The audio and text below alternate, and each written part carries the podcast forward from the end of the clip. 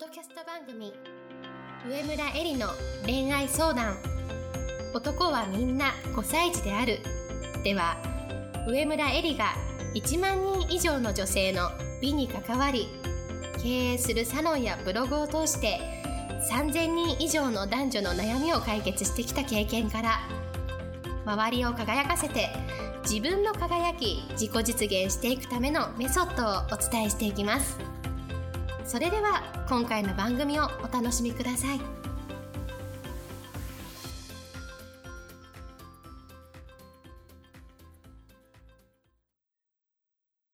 こんばんは、上村えりです。今日も、ポッドキャスト、上村えりの恋愛相談、男はみんな5歳児であるを始めたいと思います。それでは、いつも通りアシスタントのきみおさんから今日の質問をお願いします。はい、今日の質問は、前回47回目の質問者さんから報告が来ました。おー、パチパチパチ。はい。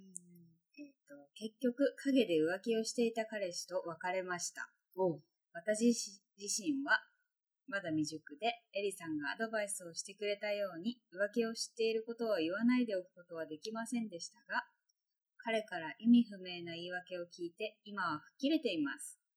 数年間同棲をしていて、その間全く出会いがなかったので、これから次の出会いを求めて、いろいろ活動しようと思っています。どうやって出会いを広げていけばいいか、エリさんのアドバイスをお願いいたします。はい、ありがとうございます。はい。すごい早いですね。ねえ、うん本当に。行動力があるうん方。はい。そう、だからこそいい機会だから見直してほしいのは、い。彼氏だけじゃなくて、一緒に遊んだり出かけたりしている女友達なんですよね。で、あの、いい気の人といれば、結果として必ず絶対にいい出会いっていうのが広がっていくもんなんだけれども、間違っちゃいけないのは、はい。出会いを目的にして、安易に婚活パーティーとか合コンとかに参加することなんですよ。うん。とにかく注、注力してほしいっていうか、うん意識してほしいのは、いい気の人と一緒にいること。でじゃあ、いい気の人ってどういう人かっていうと、やっぱりポジティブな人だよね。未来に対してワクワクしてるとか、うん明るい人と一緒にいてほしいんですよね。うん。うんで、えっと、例えばさ、合コンとか飲み会とかを数多くやってるのに、はい。男運がないとか、うん。全然いい人がいないとかって、うんあの、よく言ってる人多いと思うんですけれども、うん。そういうのはね、大体ね、はい。いつも一緒にいる女友達が悪いです。うんうんだからここを見直すべき。どうしてかっていうと、はい。その、類友みたいなよく言うけれども、うん。いい女はうん。いい男を必ず引きつけるんですよ。なので、そのグループでいい女たちが集まっていれば、あの、みんなパートでこう合コンとかしても片付いていくものなんですね。不思議とまあそんなものなんですよ。うん。なんだけれども、運のなない仲間たちとつるんでいると、はい。ただの足の引っ張り合いになって、うん。女子会とかで集まっても、まあ愚痴を言ったりとか、うん。なんか今回のあの人も超変なやつだったね、みたいな話になっちゃう。うん。うん。だからそういう話をしている限り、もう絶対にこういい雰囲気にはならないのですね。誰と一緒にいるかっていうのが最も大事です。うんで、えっ、と、人生でさ、前向きにこう生き生きしてる仲間と一緒にいると、い。自分の興味もどんどん広がっていくじゃない？例えばその何かの企画とかに誘われて、一見全然自分には興味がないことでも、はい。どんどんこう飛び込んでみると、そこから新しい世界が広がったりとか、結果としてその先に素敵な出会いがおまけとしてついてくるものだよね。うんだから、出会いを目的にしちゃダメ。うんまずは自分の興味を広げるとか、自分の世界を広げるとか、いい仲間と一緒にいるとか、はい。そういうところを気をつけてほしいと思います。はい。じゃあここで質問なんですが、はい別れた後に身の回りのことですぐにできる変化とかはありますか？うんうん。なるほどね。えっ、と、ありますあります。はい4つ私が、あの、今日お説明したいなと思ってるのは、まず1つ、よく失恋すると女の人は髪の毛を切るっていうじゃないですか。これ、実はすごく大事なことと理理にかなってるんですね。はい。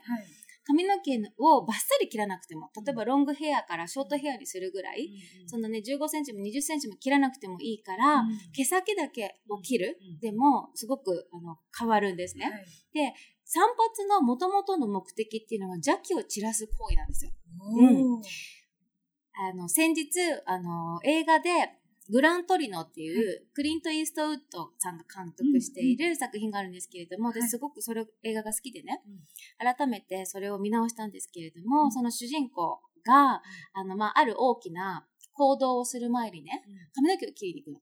うんで、もともとそういうのがあるんですよ。うん何か大きいことをする前には髪の毛を整えうんる。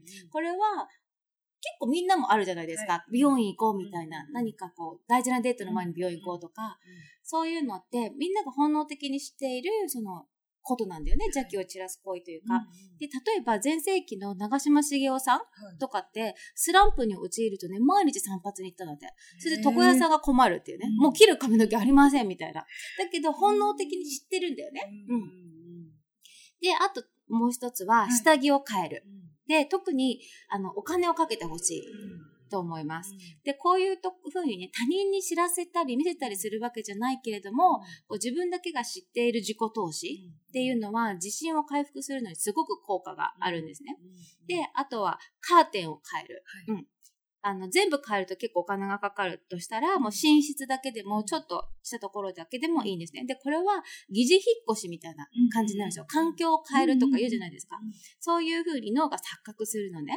で、あの、下着を変えるもカーテンを変えるもそうだけれども、みんなに見せるわけじゃないじゃん。むしろ自分しか知らない、見えそうで見えない部分に変化を起こすっていうのがすごく大事なの。で、よくこう、自分のさ、本能とか潜在意識の力を借りるとかってよく言うと思うんですけれども、この見えそうで見えない部分に変化を起こすとか、前回言わないでおくってこと言ってたじゃないですか。あの前回のお話っていうのは最高で最善の嘘、知っていることを言わないっていうのも同じで、こういう、なんて言うんだろう。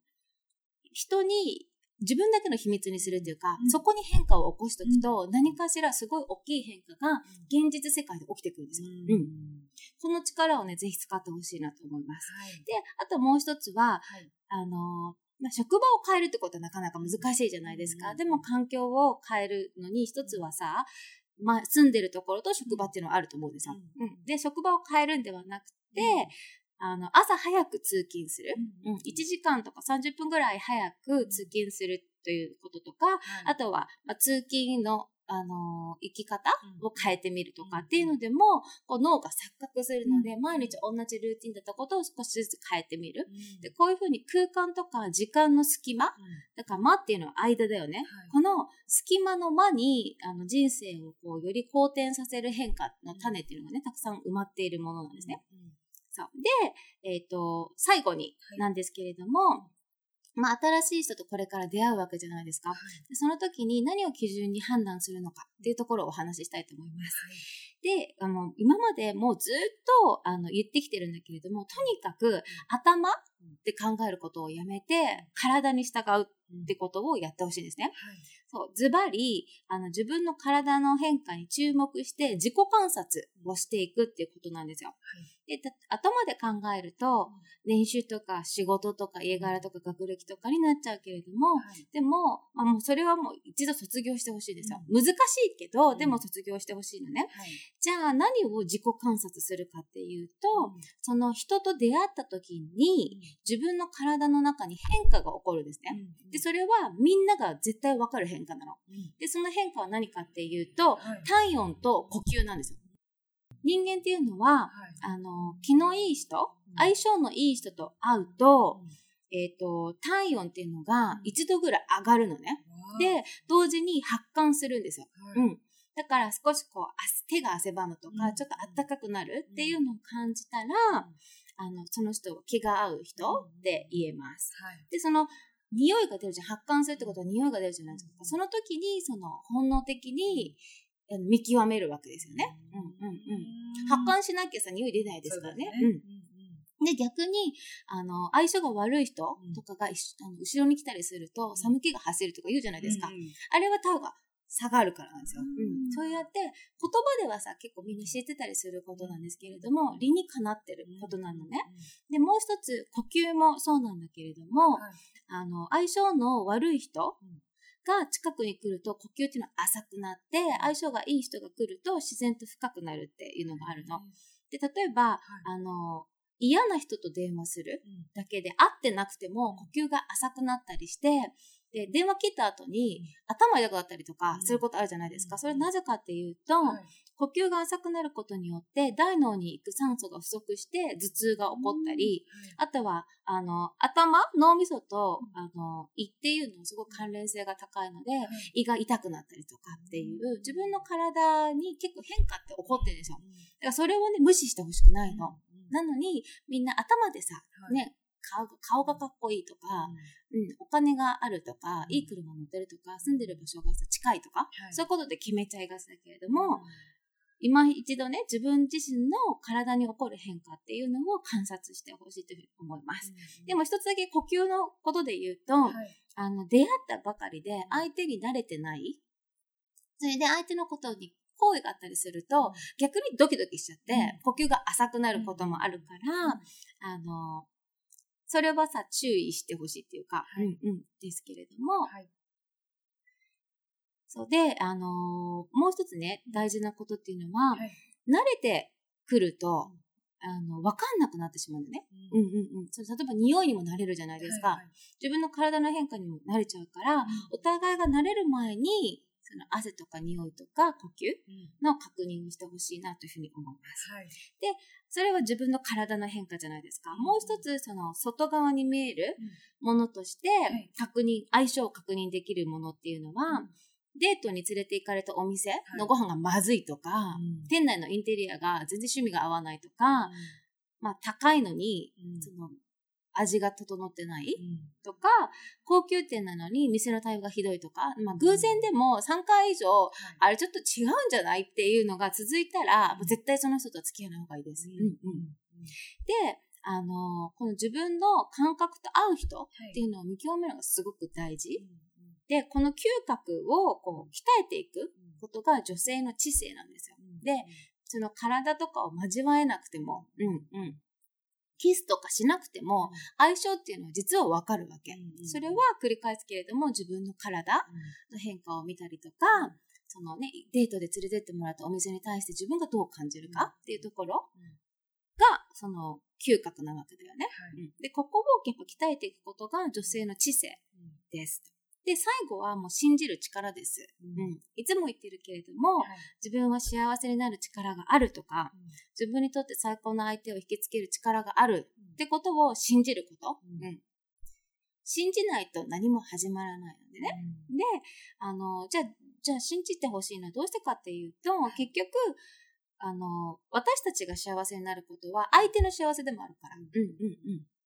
ここが腑に落ちれば、自分が幸せになるっていうことに、あの、確信が持てると思うんだよね。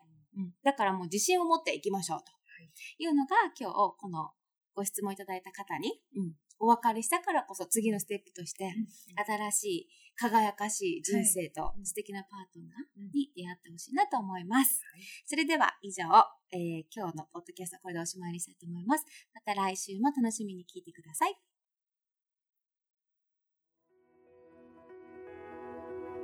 本日の番組はいかがでしたか？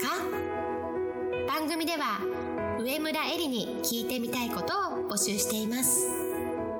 ご質問はウェブ検索で「上村えり」スペースウェブサイトと検索。ブログ内の問い合わせからご質問ください。